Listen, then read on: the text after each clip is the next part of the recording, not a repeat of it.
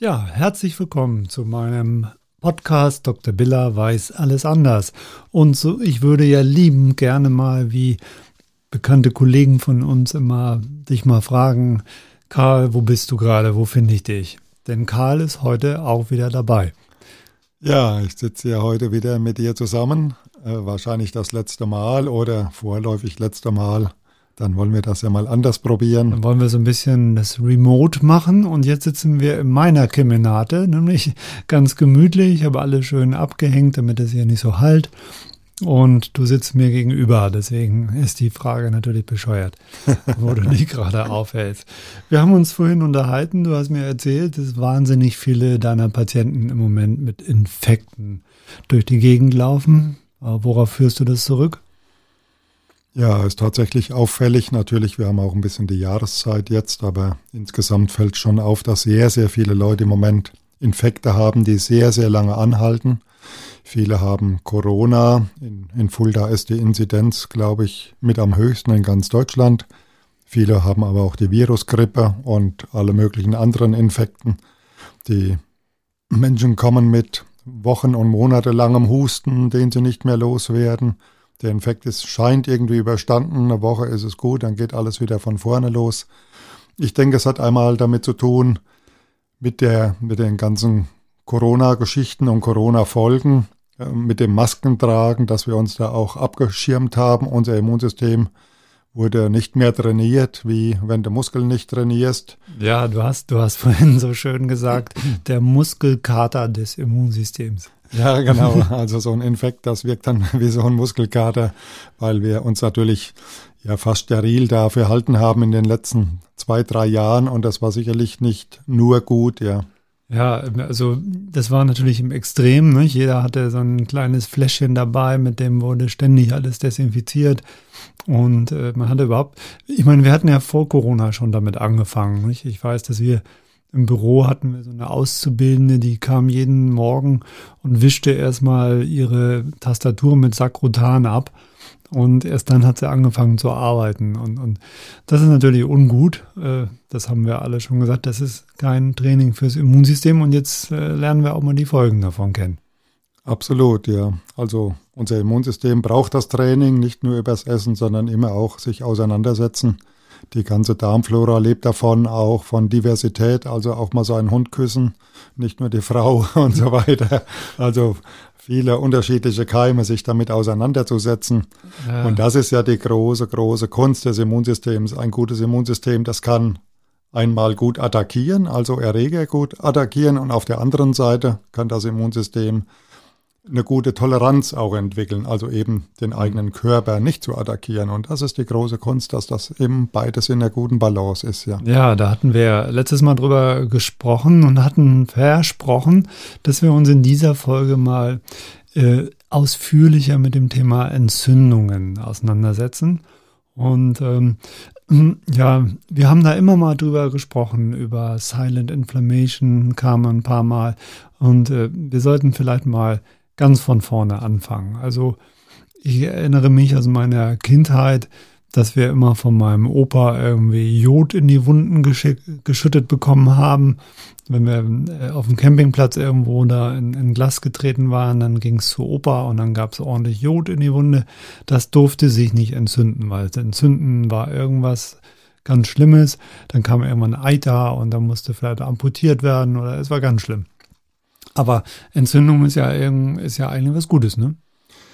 Also ist in der physiologischen Situation etwas Gutes, etwas, was das Immunsystem hochputscht und damit es dann eben seiner Tätigkeit nachkommt und Erreger abtötet und äh, Schrott wegräumt, also diese ganze Makrophagen, die dann alles schön wegfuttern, wie wir das das letzte Mal schon erzählt haben. Also das mhm. ist gut und ich glaube, das ist auch ein Fluch heute, dass natürlich viele Leute mit ihrem Infekt zu ihrem Hausarzt gehen und da höre ich immer wieder, dass nicht mal in den Mund reingeschaut wird oder in die Ohren oder sonst wie, sondern es gibt gleich das Rezept in die Hand mit dem Antibiotikum. Bei den Kindern will jeder gleich die Fiebersenker und ich glaube, wir machen oft eben aus dieser akuten Situation gleich eine chronische, indem wir natürlich das Immunsystem runterfahren, denn alles, was wir senken, schickt auch die Feuerwehr nach Hause, sprich unser Immunsystem. Und äh, daraus wird dann oft eben diese Silent Inflammation, so ein chronischer Schwelbrand, der dann irgendwie nicht mehr weiterkommt und über Monate rumhantiert. Ja, ja. ja. Ja, der, der Medizinstudent, der lernt ja so die typischen Anzeichen einer Entzündung. Das ist diese, fängt an mit der Rötung. Das ist ja dann, äh, kannst du mir gerne helfen, ich kriege nicht mehr alles zusammen. Rötung, Schwellung, Schmerz.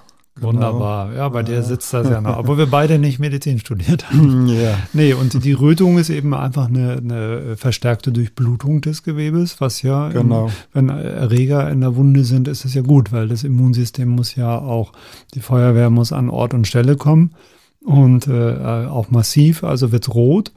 Und äh, die Schwellung, warum ist die gut am Anfang? Ja, gut, ob die gut ist, sei mal dahingestellt, aber die ist halt physiologisch klar, weil die, die wie gesagt, diese, diese Makrophagen, die, die, die müssen ja irgendwo hin, das sind relativ träge und große Zellen, die müssen ja irgendwie durchs Gewebe durch, deswegen diese mhm. Durchblutungssteigerung, die Gefäße werden durchlässiger, damit diese sogenannte Diapedese, also dass das, dass der Makrophage quasi vom Blutsystem in ins Gewebe rein kann und dort tätig werden kann. Und dann schwillt das eben alles an, klar, durch die, mhm. durch die Lymphflüssigkeit, die dort stattfindet und die entzündlichen Prozesse. Ja, gut. Genau. Schmerz ist ganz klar, ist ein, ist ein Warnsignal. Genau, dann hält man eher mal mhm. still, genau. Mhm. Ja, das merkst du ja. Stell dir vor, du, du hättest dich irgendwo verletzt, hättest dir irgendwas getan und du würdest keinen Schmerz spüren. Dann würdest ja ruckzuck deinen Körper ruinieren. Genau, und das sieht man ja auch oft, dass das äh, gemacht wird im Leistungssport und so weiter, dass Leute trotz irgendwelchen Frakturen und so weiter da äh, noch eine Halbzeit durchspielen oder noch eine Skiabfahrt absolvieren, wie auch immer, weil die natürlich voll unter Adrenalin stehen und dann auch diese Schmerzsymptomatik nicht so wahrnehmen. Aber der Schmerz ist eigentlich als Warnsignal, dass man eben Ruhe hält und Ruhe gibt, ja. Ja, erinnerst du dich an die berühmte äh, Tour de France-Etappe oder die Tour de France, wo Jan Ulrich, glaube ich, gewonnen hatte zum Schluss. Und ähm, da gab es halt diese, diesen Film drüber und der Erik Klöden hieß er, meine ich, der war ganz am Ende des Rennens, wurde nachher aufgesammelt vom Besenwagen und nachher stellte sich raus, dass der irgendwie im, im, im Steißbeinbereich oder irgendwo, also wirklich unangenehm auf so einem Rennsattel, dass er die ganze Zeit weitergefahren war und da hatte er einen Bruch. Ja. Ne, so, ein, so, ein, Ermüdungsbruch oder irgendwas genau, passiert. Das, das gibt es im Sport gar nicht so selten, ja. Dass mhm. die also naja, ich weiß nicht, relativ wenig Schmerzen da weitermachen können. Ja, ich muss dann immer beim Rennradfahren, muss ich immer an uns beide denken. Karl, weißt du noch, wie wir auf Mallorca mal Rennrad gefahren sind? Das war, da, da haben wir ja so ein Doppelzimmer belegt und ich weiß noch genau, wie wir da hinkamen und äh, dann hatten wir die Honeymoon Suite irgendwie erwischt. ja, das ist richtig, ja, hatten, da hatten die irgendwas verwechselt. Wir hatten, wir hatten eigentlich, wir hatten eigentlich gehofft, so, dass wir zwei so, so getrennte Zimmer bekommen, damit wir in Ruhe schlafen können. Wir müssen ja auch regenerieren, wenn man da eine Woche Rad fährt und hart Rennrad fährt. Naja, und dann hatten wir mittendrin im Wohnzimmer diese riesen Badewanne.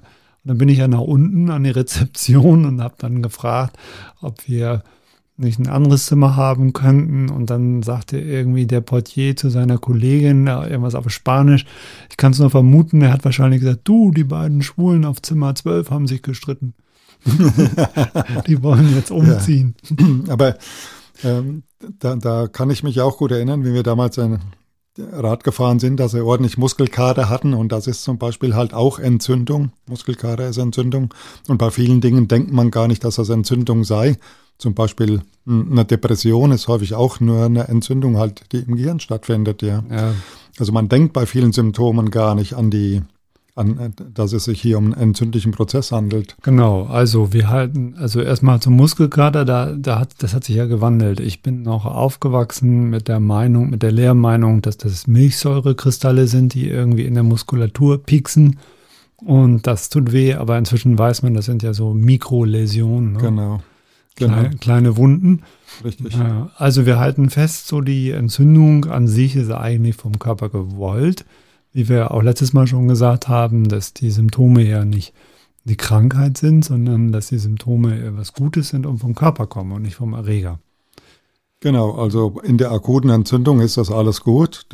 Das Thema ist immer bei der akuten Entzündung, wenn wir nochmal zu Corona schauen, haben wir bei, der, bei Corona sehr häufig gehabt, einmal die sogenannte Hyperinflammation, also dass es quasi nicht aufgehört hat, dass die Entzündung massiv wurde und dann ja sogar tödlich enden konnte, eben über diesen über diese ganzen äh, Zytokinstürme, also dass diese Immunbodenstoffe durch die Decke gegangen sind und dann wie bei einer Blutvergiftung und anderen schweren Erkrankungen, also es zu, zu schweren äh, Entzündungsprozessen kam. Das kann dann tödlich sein.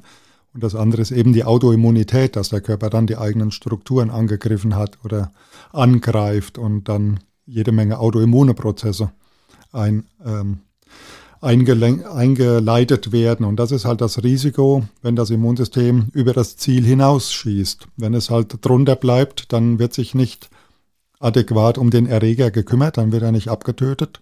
Und das ist die große Leistung des Immunsystems, eben das adäquat zu machen. Also man muss es in Verhältnisse setzen. Und ich sehe immer wieder, die Patienten kommen ja gerne mit dem Blutbild vom Hausarzt und sagen, ja, das soll alles in Ordnung sein. Da wird das berühmte CRP gemessen, das C-reaktive Protein, ein klassischer Entzündungsmarker, wo man eben ablesen kann, ist im Körper eine Entzündung.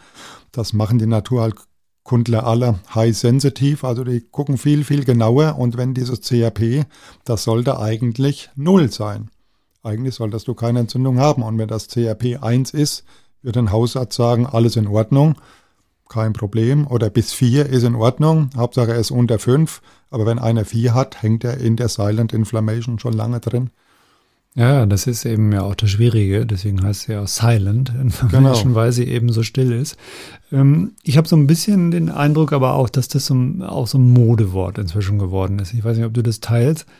Äh, auch wir haben ja schon häufig über diese Entzündungsprozesse gesprochen und ich erinnere mich gut daran, es gab so Zeiten, als man die freien Radikale entdeckt hat und die Antioxidantien. Da, danach wurden alle Krankheiten äh, damit erklärt, dass irgendwo so Moleküle rumschwirren, denen ein Elektron fehlt in der Außenhülle. Man erinnert sich an den Chemieunterricht. Und äh, die klauen sich das irgendwo anders und, und äh, machen dadurch viel kaputt. Das, äh, ne? Äh, im Gewebe mhm. oder mhm. irgendwo. Und dann hieß es eine ganze Zeit lang, ja, das ist nur durch freie Radikale und das kommt auch durch freie Radikale und Allergien kommen durch freie Radikale.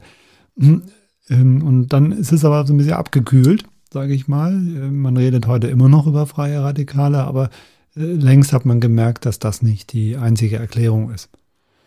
Ja, man wollte ja auch lange nur anti, antioxidativ arbeiten, immer antioxidativ, äh, ganz wichtig. Und äh, heute weiß man natürlich, dass Oxidation absolut wichtig ist, denn der Sauerstoff ist ja, ist ja Oxidationsmittel und ohne Sauerstoff geht logischerweise gar nichts. Da sind wir relativ schnell tot. Das geht also schneller als ohne Wasser, das wissen wir. Und von daher braucht man oft auch diese pro, pro-oxidativen Reaktionen, weil die natürlich auch für ganz vieles gut sind um zum Beispiel dann wieder Erreger anzugreifen oder um vieles andere auch im Organismus zu, zu lenken und zu steuern. Also die Balance ist immer das Wichtige. Mhm. Und die, dieses ganze Redox-System, also Oxidation und die Reduktion dieser freien Radikale, das ist die Kunst, dass das wieder in der Balance ist wie Immunsystem und dass es eben adäquat ist, dass ich jetzt unter einer bestimmten Belastung halt mehr freie Radikale ruhig produziere, weil die vielleicht auch für etwas gut sind. Ja, ich habe gelesen, es gibt eine Studie, in der wurde das erforscht, dass man dieser Trainingseffekt, den du durch eine Belastung hast, ne? Mhm. Ähm, äh, also es ist ja so, wenn du, du trainierst und, und, du wirst ja nicht durchs Training besser, sondern du wirst auf die, durch die Reaktion auf das Training wirst du besser. Und ähm, da braucht wohl der Körper auch so einen gewissen äh, Reiz durch freie Radikale. Wenn der komplett unterbunden ist, dann fällt der Trainingseffekt kleiner aus. Und äh, das würde ja dafür sprechen. Es ist wie immer, die Wahrheit liegt in der Mitte. Und ich glaube, dass es auch ein bisschen darunter gelitten hat, dass ähm, äh, überall plötzlich antioxidative Stoffe damals auftauchten. Nicht? Plötzlich war ja alles antioxidativ Vitamin, mit Vitamin C fing es an, mit Vitamin E fing es an, dann die pflanzlichen Stoffe, die waren alle antioxidativ. Mhm. Und jeder hat irgendwie, jeder Hersteller auch von Nahrungsergänzungsmitteln hat immer noch draufgeschrieben, wirkt antioxidativ. Da hat man natürlich so, so als ein normaler Verbraucher denkt man dann, oh Gott, das gibt's. Wenn, wenn jetzt alles antioxidativ ist, dann muss ich mich eigentlich um das Thema gar nicht mehr kümmern. Ja, also die, man muss dazu sagen, die, die klassischen Antioxidantien, du hast ja gerade Vitamin C gesagt, die sind alle auch sauer.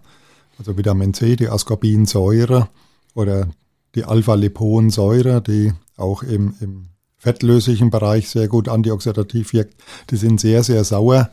Und die Säure hat auch wieder Nachteile. Denken wir an den Kaffee zum Beispiel. Der Kaffee ist auch sauer, ist aber ein, ein sehr potentes Antioxidant. Und in Deutschland ist Kaffee bei den Nahrungsmitteln an Nummer eins bei den Antioxidantien. Also, und die sind aber sauer. Und wenn ich jetzt basisch etwas haben will, äh, wir hören ja ganz viel auch über Basenernährung und so weiter, wie wichtig die, die basischen Stoffe sind, Bicarbonat und Konsorten.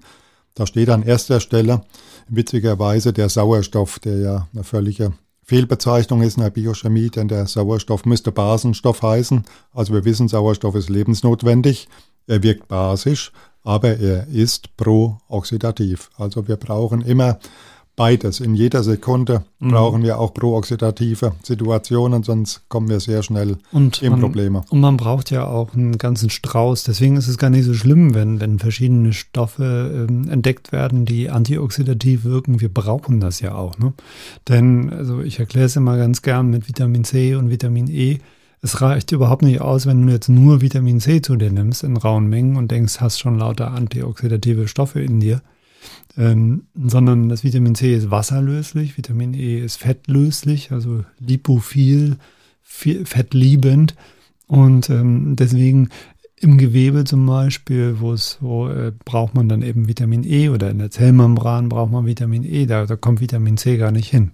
Genau. Und dann sind natürlich andere Antioxidantien noch sehr interessant, zum Beispiel das Glutathion, was dann in der Zelle ist oder das Q10, was den Mitochondrien sehr zugute kommt, oder das Melatonin, unser Schlafhormon, ist ja das äh, körpereigene stärkste Antioxidant, das wir aktuell kennen.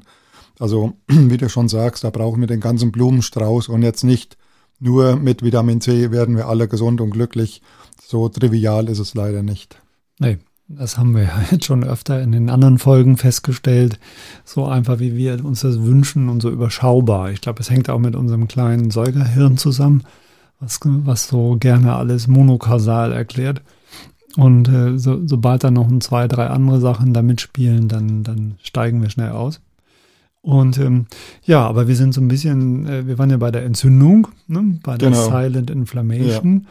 Und ähm, welche Krankheiten fallen dir denn so spontan ein, wo man da nachgucken muss, so nach so einer Entzündung, ob da nicht ein Entzündungsprozess ja. ist? Also die, die, diese Silent Inflammation wird häufig getriggert über chronische Entzündungsherde und da sitzt ganz vorne äh, äh, der, der Darm spielt da eine sehr, sehr große Rolle, findet häufig im, Sta im Darm statt. Das kann man auch über entsprechende Parameter im Stuhl untersuchen, das Kalprotektin zum Beispiel oder das Alpha-1-Antitrypsin oder auch das Zonulin, was angibt, ob der Darm schön dicht ist, also dass man keinen Leaky Gut hat, keinen durchlässigen Darm. Und dann sitzen natürlich viele Entzündungsherde im, im Kopfbereich, im Hals-Nasen-Ohrenbereich. Also die Nasennebenhöhlen sind ganz typisch. Und dann natürlich die Zähne. Wird immer wieder unterschätzt, dass äh, unter den Zähnen irgendwelche Herde brodeln.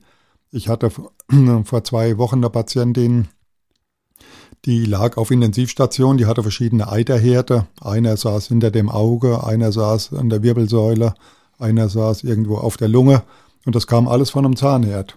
Und die hatte komischerweise halt keine Beschwerden. Also die hatte klassisch Silent Inflammation, ist dann irgendwann mit diffusen Symptomen auf Intensivstation gelandet und ein Zahnherd war Auslöser für diese Probleme. Ja, das, also das kann ich nur bestätigen. Ich habe schon sehr früh einen meiner äh, Schulkollegen zu Grabe tragen müssen mit Anfang 40. Der war an so einem kleinen grippalen Infekt, äh, äh, hieß es, gestorben, aber im Grunde war das äh, auch so eine Silent Inflammation. Der war nämlich äh, als äh, Kind, als Junge nie zum Zahnarzt gegangen. Der hatte also mhm. schon unglaublich viele Zahnprobleme nachher. Also mit, mit 17 oder 18 hatte der schon einen Teil seiner Zähne verloren. Und ähm, das sind alles so Herde, da, da äh, die, die haben natürlich immer eine negative äh, Auswirkung dann.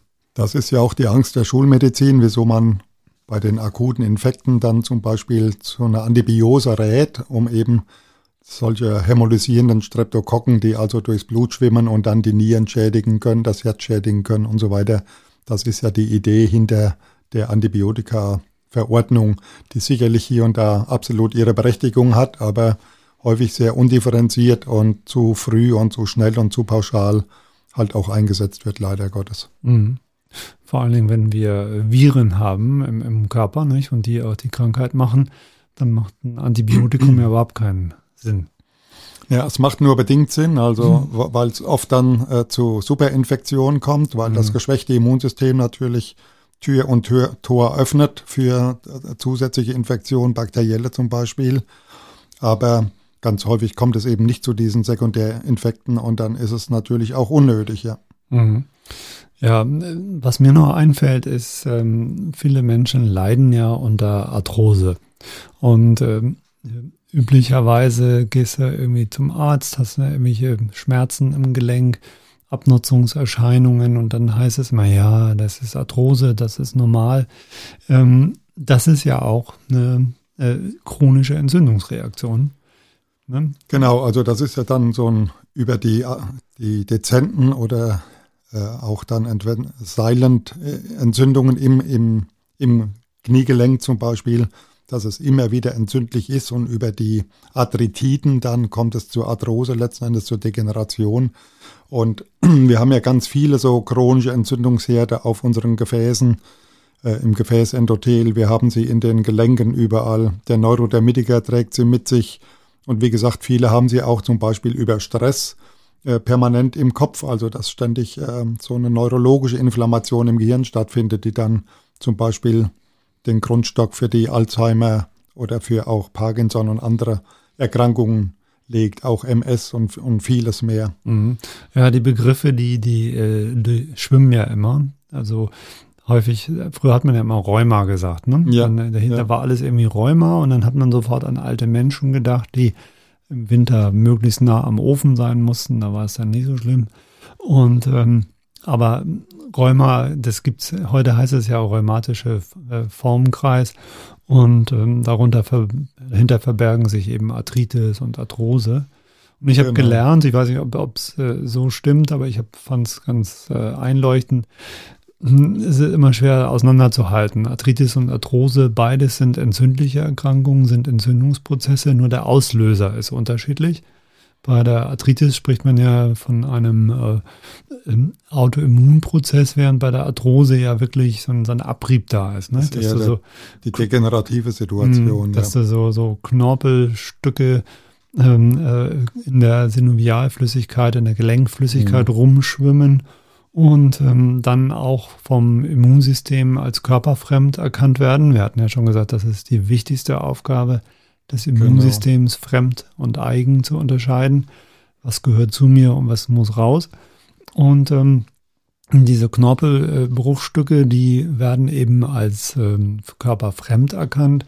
Und leider beginnt das Immunsystem dann auch, ähm, diese Strukturen zu suchen und zu bekämpfen. Und dadurch wird auch der gesunde Knorpel angegriffen und es ist ein fortschreitender Prozess und es ist natürlich ganz klar, dass ich äh, versuchen muss, hier an, an die Ursache ranzukommen, ne? dass ich diese, ja. dass ich diesen Entzündungsprozess irgendwie stoppen äh, muss.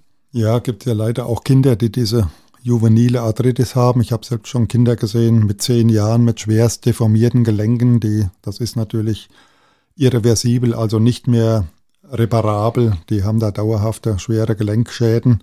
Und das passiert oft auf dem Boden von einer Infektionserkrankung. Die haben irgendwelche, haben Scharlach oder was weiß ich, irgendeine Infektionskrankheit einfach, äh, sitzt irgendwie in den, in den Mandeln oder in den Zähnen oder sonst wo, äh, chronische Erreger und die leiten dann diese Autoimmunprozesse ein. Also der Organismus hört nicht auf, dagegen anzugreifen. Und da, das kann zum Beispiel dann eben auf die Gelenke gehen und dann hat man da übelste Schäden. Und da ist eben die, die Kunst dann auch das Immunsystem wieder zu beruhigen und das vor allem erst einmal richtig äh, zu erkennen. Und da wird teilweise leider Gottes aber in diesem rheumatischen Formkreis dann ähm, Chemotherapie eingesetzt. Methotrexat ist da so ein Klassiker, den da auch häufig schon, also da bekommen oft schon kleine Kinder dann dieses MTX Äh, natürlich nicht so toll, wenn Kinder das brauchen äh, oder eben Corticoide, die auch eingesetzt werden, aber manchmal für die Akutphase trotzdem indiziert, damit eben das Gelenk nicht zerstört wird, ja. Mhm. Äh, ich vergleiche das immer damit, wenn bei dir im Haushalt, in der Wohnung, das irgendwo die Glühbirne flackert und du gehst in den Keller und drehst die Sicherung raus, dann ist das Problem des Flackerns ja erstmal gelöst aber es hat doch die ein oder andere Nebenwirkung für, für deine Wohnsituation.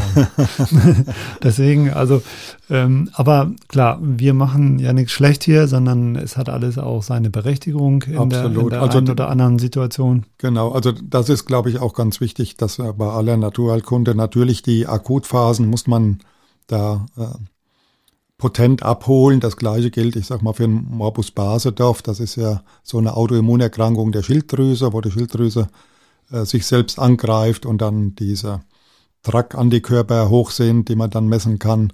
Und da kann man eben auch nicht sagen, dass das managen wir jetzt ein bisschen naturheilkundlich, sondern das muss man einmal gescheit machen, sonst ist die Schilddrüse zerstört und das wäre schade. So ist es eben auch mit den Gelenken bei der juvenilen Arthritis, der, also wenn Kinder so etwas befällt, das muss potent behandelt werden. Da kann man bestenfalls was dazu tun, aber eben nicht denken, das kriegen wir jetzt naturheilkundlich hin. Ja, lass uns doch nochmal, wir wollen ja, wir hatten uns ja vorgenommen, wir wollen ja auch ganz praktische Tipps geben und, und Hinweise fürs Leben. Ähm, also, ich habe jetzt so eine Arthrose. Ich habe irgendwo im Gelenk ein Problem, habe eine Arthrose und äh, ich komme drauf und sage, Mensch, ich muss sehen, dass ich diese chronische Entzündungssituation irgendwie in den Griff kriege, damit das verbessert wird. Worauf muss ich achten? Was, was, äh, was kann ich alles tun?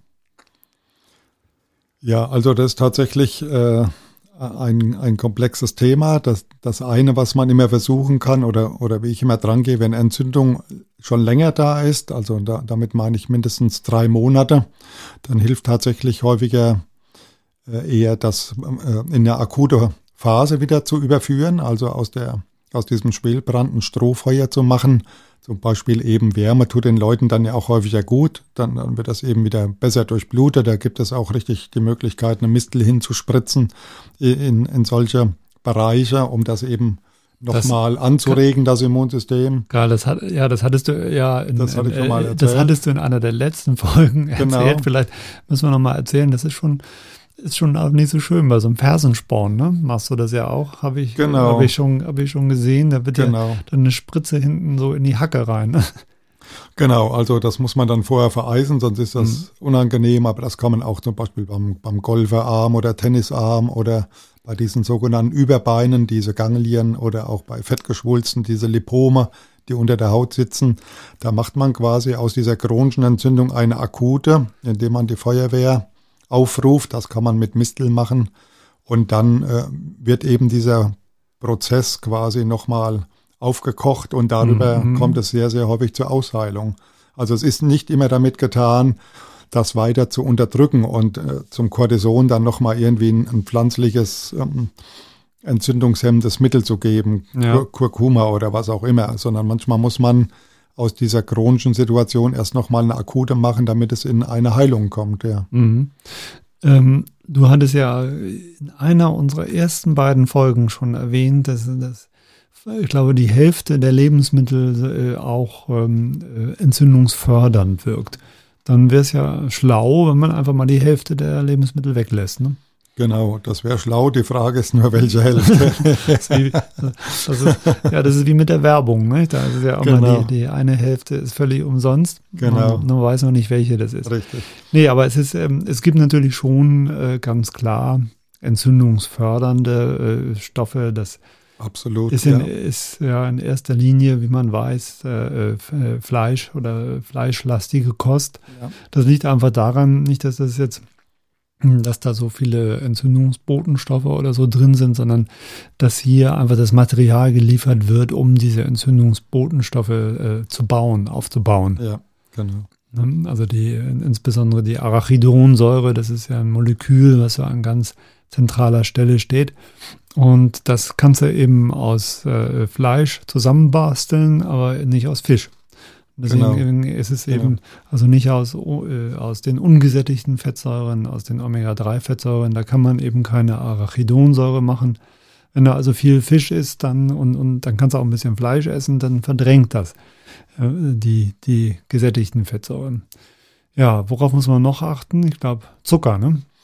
Ja, Zucker ist natürlich noch ein Thema und dann, wir hatten ja auch schon mal erwähnt, natürlich, äh, das ist in, sehr individuell und Sachen, die unverträglich sind, weil ja wir hier in Deutschland und nicht nur in Deutschland, im ganzen Westen, wir wollen ja ganzjährig Bananen essen, wir holen uns Äpfel aus Neuseeland und wir wollen alle möglichen Südfrüchte, Kiwis und, und, und, die, die, die unser Organismus eigentlich auch gar nicht kennt und wo man dann doch sehr, sehr häufig Unverträglichkeiten sieht. Also gerade Ananas, Kiwi, Banane, die haben natürlich auch Vorteile für den einen oder anderen, aber viele vertragen das eben auch nicht. Mhm. Also das ist sicherlich der eine Punkt ist, wie du schon gesagt hast, Entzündungslieferanten wie das Fleisch. Das andere ist Unverträglichkeiten, also wo unser Immunsystem Stress damit hat und darüber dann über die Allergie quasi einen entzündlichen Prozess einleitet. Und da wäre es eigentlich sinnvoll, wenn das jeder bei sich mal schauen lässt. Also was vertrage ich denn gut und was vertrage ich schlecht an Nahrungsmittel. Und wir vertragen natürlich heimische Gemüse und Obstsorten besser als äh, irgendwelche Sachen, die auf, von der anderen Seite dieser Welt kommen. Ja, ja wie, wie kann man das machen? Wie kann ich mir das praktisch vorstellen? Wie kann ich. Äh, ja, also das wie, kann man über einen, Blut, wo, wo, über einen Bluttest machen. Also mhm. man kann Blut abnehmen und kann dann diese Immunglobuline äh, der, nicht der Akutphase, das wäre IgE, Immunglobulin E, die lösen eine Sofortreaktion aus. Und diese Immunglobuline G oder G4, da gibt es unterschiedliche Gruppen nochmal. Da kann man schauen, gibt es da in bestimmten Gruppen eine Unverträglichkeit. Und wenn das der Fall ist, also man macht solche Vortests mit solchen Pools und wenn da ein Pool hoch ist, dann kann man den nochmal aufschlüsseln kann dann 88 Nahrungsmittel zum Beispiel oder bis zu 240 bestimmen lassen und schauen, was muss ich denn an Getreiden, an Milch oder sonst was eben meiden. Und das macht absolut Sinn, ob ich jetzt abnehmen will, ob ich mit chronischen Entzündungen zu tun haben, habe, ob ich mit Autoimmunproblemen zu tun habe, ob ich Krebs habe, ob ich infektanfällig bin, ob ich Asthma habe. Das ist immer sehr, sehr sinnvoll, natürlich zu wissen, die, diese Nahrungsmittel sind gesundheitsförderlich und andere die stressen eben permanent zusätzlich noch mein Immunsystem. Ja. Was ist denn mit den Lektinen? Die sind da ja auch ganz in Mode gekommen. Ähm, die sind ja in, in, in, vor allen Dingen in diesen gesunden Sachen drin, nämlich ja, in, in, Hülsenfrüchten, in, Hülsenfrüchten, so, ja. in Linsen und mhm. sowas. Und, und da lese ich auch, da gibt es auch Podcast-Kollegen von uns, die also jetzt empfehlen, äh, keine Linsen mehr zu essen und, und, und auf Soja ebenfalls, auf Soja zu verzichten. Es ist ja eigentlich das, ähm, ja, dann komme ich wieder zu meinem Schluss, dann darfst du ja überhaupt nichts mehr essen. Ja, also es ist natürlich immer die, die, die Menge macht's. Äh, wir sind ja mit, wir zwei sind ja eine Generation, die Terence Hill und Bud Spencer gut kennen und die haben natürlich da ihre großen Bohnenpfannen immer verdrückt und haben aber auch dann öfters gepupst da in den Szenen. Also es ist halt nicht so toll verdaulich und äh, ich glaube, das ist halt wieder individuell. Also dem einen machen die Lektine nicht so viel Probleme, dem anderen extrem und das merkt man schon an der Verdauungsleistung, dass das halt schon auch, das sind einfach schwer verdauliche Substanzen, diese Hülsenfrüchte. Und äh, wird auch onkologisch empfohlen, mit den Lektinen vorsichtig zu sein. Die tendieren erst einmal zu proentzündlichen Prozessen, aber kann man eben nicht verallgemeinern, sondern nee, man muss da individuell gucken. Das ist ja auch individuell, das ist ja auch sehr hm. wertvolles. Wir haben über die Wertigkeit von Eiweiß hm. gesprochen und äh, gerade so, so Hülsenfrüchte äh, liefern ja wertvolles Eiweiß. Ja, und die Amerikaner, die essen ja wahnsinnig viele Bohnen. Ja, und äh, beim englischen Frühstück hast du dir auch bei den Eiern gleich dabei, die Bohnen. Mhm. Äh, also es gibt Bevölkerungsgruppen, die damit vielleicht auch besser umgehen können. Und ich fand auch interessant, ich hatte ja vorhin mit den antioxidativen Nahrungsmitteln. In Deutschland steht an erster Stelle der Kaffee, bei den Amis steht an erster Stelle die Bohnen. Also die futtern scheinbar wahnsinnig viel Bohnen. Ja. Oder, oder Kaffeebohnen. nee, tatsächlich nicht die Kaffeebohnen, sondern die, die Bohnen, ja. Und die, die stehen bei denen bei den Nahrungsmitteln an erster Stelle von antioxidativ zugeführten Nahrungsmitteln. Ja, ich, hab, ich musste eben dran denken, dieses, Thema Pupsen, da sagt man ja immer so, so Verdauung und Pupsen, das ist immer so ein Männerthema. Ne? Männer reden da oft drüber, wie oft sie dann am Tage kacken müssen oder pupsen oder irgendwas. Jetzt war ich neulich mal bei Instagram und habe da mal diese Reels durchgeblättert und du glaubst ja gar nicht, wie häufig das Thema Pupsen da auftaucht. Also, also, und, aber, aber auch Frauen, die irgendwie rumpupsen da in, in diesen kleinen Filmchen und so. Es scheint sehr modern zu sein. Oder, oder vielleicht haben die Männer das alles sich ausgedacht. Ja, ich denke, das ist wie mit der Sexualität. Das ist etwas, was zum Leben dazugehört. Pupsen denke ich auch, aber es ist etwas, was so ein bisschen, ja, da gibt es entweder das Verschweigen oder das ganz groß machen oder zum zentralen Thema zu machen, das Pupsen. Ich kenne das auch, wenn man mit Männern unterwegs ist, da wird re relativ hemmungslos gepupst. Wenn eine Frau dabei ist, ist das ein, schnell ein großes Tabuthema, ja. Mhm. Ist aber auch ganz schön, ne? Das Pupsen oder das Thema, oder? Nee, nee wenn es so ein bisschen Kultur ist, so. Ich weiß, also. an Bord eines Segelschiffes, so, wenn da nur Männer sind, dann, dann geht die Kultur so ein bisschen runter. Ja, definitiv. Also, wenn, wenn, wenn zu viel gepupst wird, ist natürlich auch, äh, also wenn Blähungen da sind, ich hatte das ja schon mal gesagt, Meteorismus, dann, dann drückt das eventuell das Zwerchfell nach oben und so, das ist unangenehm. Die Flatulenz dann, also das Pupsen, das ist für die, für die Außenwelt eher unangenehm, äh, für, ein, für einem selbst ja erleichternd. Und äh, von daher, äh, ich weiß, dass viele Leute natürlich da auch, äh, je nach Job, müssen da den ganzen Tag einhalten, würden gern mal pupsen können, aber nicht. Also ist sicherlich ein großes Thema, bildet ein Stück weit Natürlichkeit ab, aber wenn man halt sehr viel Blähungen hat, dann stimmt auch etwas mit der Verdauung nicht und da sind wir wieder bei den Bohnen und so weiter, die begünstigen natürlich diese schwer verdaulichen Problematiken und das Gepupse eben mit der Konsequenz dann, ja. Naja, schon interessant, wie dieses Thema auch äh, immer wieder für Aufmerksamkeit sorgt und für Heiterkeit. Ne? Also ich erinnere mich, als Kind gab es mal eine riesen Enttäuschung. Da habe ich meiner Oma die war so recht korpulent, meiner Oma ein Pupskissen untergeschoben, das werde ich nie vergessen. Das habe ich im, im, Sofa meiner Eltern, habe ich das Pupskissen drapiert, wo meine Oma sich, äh, sich immer hinzusetzen pflegte. Und dann ließ sie sich, die hatte so ein bisschen Probleme auch mit den Gelenken, dann ließ sie sich fallen in dieses, und man hörte keinen Ton. Überhaupt nichts. Ich war so, ich, ich, war so enttäuscht und nachher, als ich wieder aufstand, guckte ich dann und dann war das Pupskissen einmal quer durchgerissen. Das war okay. ja. Das hat das dann, hat im Druck nicht standgehalten. Nee, das okay. hat in dem Druck nicht standgehalten. Sehr, aber ist ja so, kind, aber Kinder, ich hab's pupsen behalten. Kinder pupsen gerne und da, da lacht man eher mhm. auch, wenn Kinder das machen und bei den Erwachsenen würde sicherlich eher nicht gelacht werden. Ja. Naja, also dann wir waren aber. Wir waren bei der Silent Inflammation. Bei der Silent ja. Inflammation. Was kann ich alles tun an, meinem Lebensstil? Was kann ich ja. verändern? Ich will Jetzt, noch mal vielleicht ein Thema. Ich, ich, weiß nicht, ob ich das schon mal angesprochen hatte, die, die, weil wir es ja auch hatten, immer von den, also das klinische Bild muss passen. Ne? Es ist nicht richtig oder falsch, dass es entzündet ist oder nicht entzündet, sondern es muss immer adäquat sein und also angemessen zur Lebenssituation. Und man kann im Blut eben messen pro- und antientzündliche ähm, Bodenstoffe, diese T-Helferzellen, TH1 und TH2-Schienen gibt es da.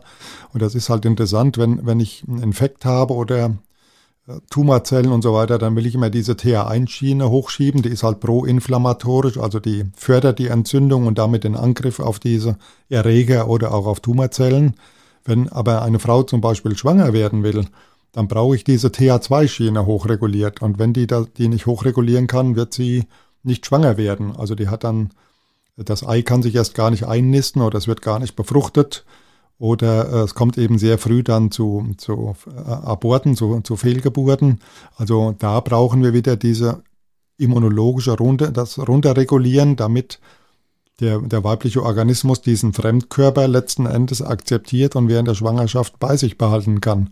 Also Frauen, die schwanger sind, die sind immer in einer Immunschwäche-Situation und Frauen, die, die stillen letzten Endes auch oder ein Kind, das auf die Welt kommt, ist auch in einer TH2-Schiene und muss dann über Stillen und über die Auseinandersetzung mit Keimen natürlich das TH1-System stimulieren, das proentzündliche. Und wenn du siehst, heute ein Kind, das kommt dann unter sterilen Bedingungen in der Klinik auf die Welt, äh, mit einem eigentlich sterilen Darm, wenn es dann nicht durch den Geburtskanal geht, sondern schon über, die, über den Kaiserschnitt zur Welt gebracht wird, äh, dann fehlt da schon ganz viel immunologische Basis, ja. Mhm. Ja. Dann ist es ja so, dass ähm, irgendwie auch dieses Bauchfett, was wir haben, das wirkt auch äh, entzündungsfördernd. Nicht? Das weiße Fett, ja. Mhm. Also wir haben ja weißes und braunes Fett. Und das, das weiße Fett ist so ein bisschen unnütz. Da, da, das macht eben, ist vorwiegend um den Bauch herum, genau. Und das wirkt auch entzündungsfördernd, proinflammatorisch. Da sind bestimmte Stoffe drin im, im Fett und natürlich auch Hormone, Östrogene zum Beispiel. Und eben auch verschiedene entzündungsfördernde Stoffe, also Leptin spielt da eine Rolle zum Beispiel oder Adiponektin, was dann wieder schützend wirkt. Und Übergewicht macht Entzündung. Und wenn du richtig übergewichtige Menschen untersuchst im Labor, die haben immer erhöhte CRP-Werte zum Beispiel. Also da sind wir wieder bei diesem C-reaktiven Protein, bei diesem sensiblen Entzündungsmarker, der ist beim Übergewichtigen von vornherein hoch. Oder auch jemand, der eine Fettleber hat, also diesen nicht alkoholische Fettleber, diese NASH, die haben immer erhöhte Entzündungswerte. Ja. Mhm. Und das läuft dann oft über zum Beispiel ähm, Zahnhärte, ganz typisch, also Zahnplaques und so weiter. Da entstehen dann diese sogenannten LPS, Lipopolysaccharide oder Endotoxine. Das sind also Gifte, Gram-negative Bakterien, die dann zu dieser Silent Inflammation führen. Das ist so ein ganz typischer ähm, Auslöser für Silent Inflammation, also Zahnhärte. Deswegen Zahngesundheit mega wichtig, einen guten Zahnarzt zu haben, Zahnprophylaxe zu machen, professionelle Zahnreinigung, all diese Dinge sind mega wichtig und ähm, das können sich immer weniger, vor allem ältere Menschen leisten. Ne? Mhm. Ja, auf jeden Fall. Also wir haben jetzt, glaube ich, schon drei wesentliche Blöcke äh, geliefert, woran man arbeiten kann. Ähm, Zahnernährung und auch vielleicht ein bisschen aufs Bauchfett achten. Genau, also Bewegung bringt äh, Antientzündung, mhm. äh, Entstressung bringt antientzündliche Geschichten. Also der Stress spielt einen wahnsinnig hohen äh, Faktor auf die Entzündung. Und dann natürlich immer wieder Fasten, also diese 16-8 oder andere Maßnahmen.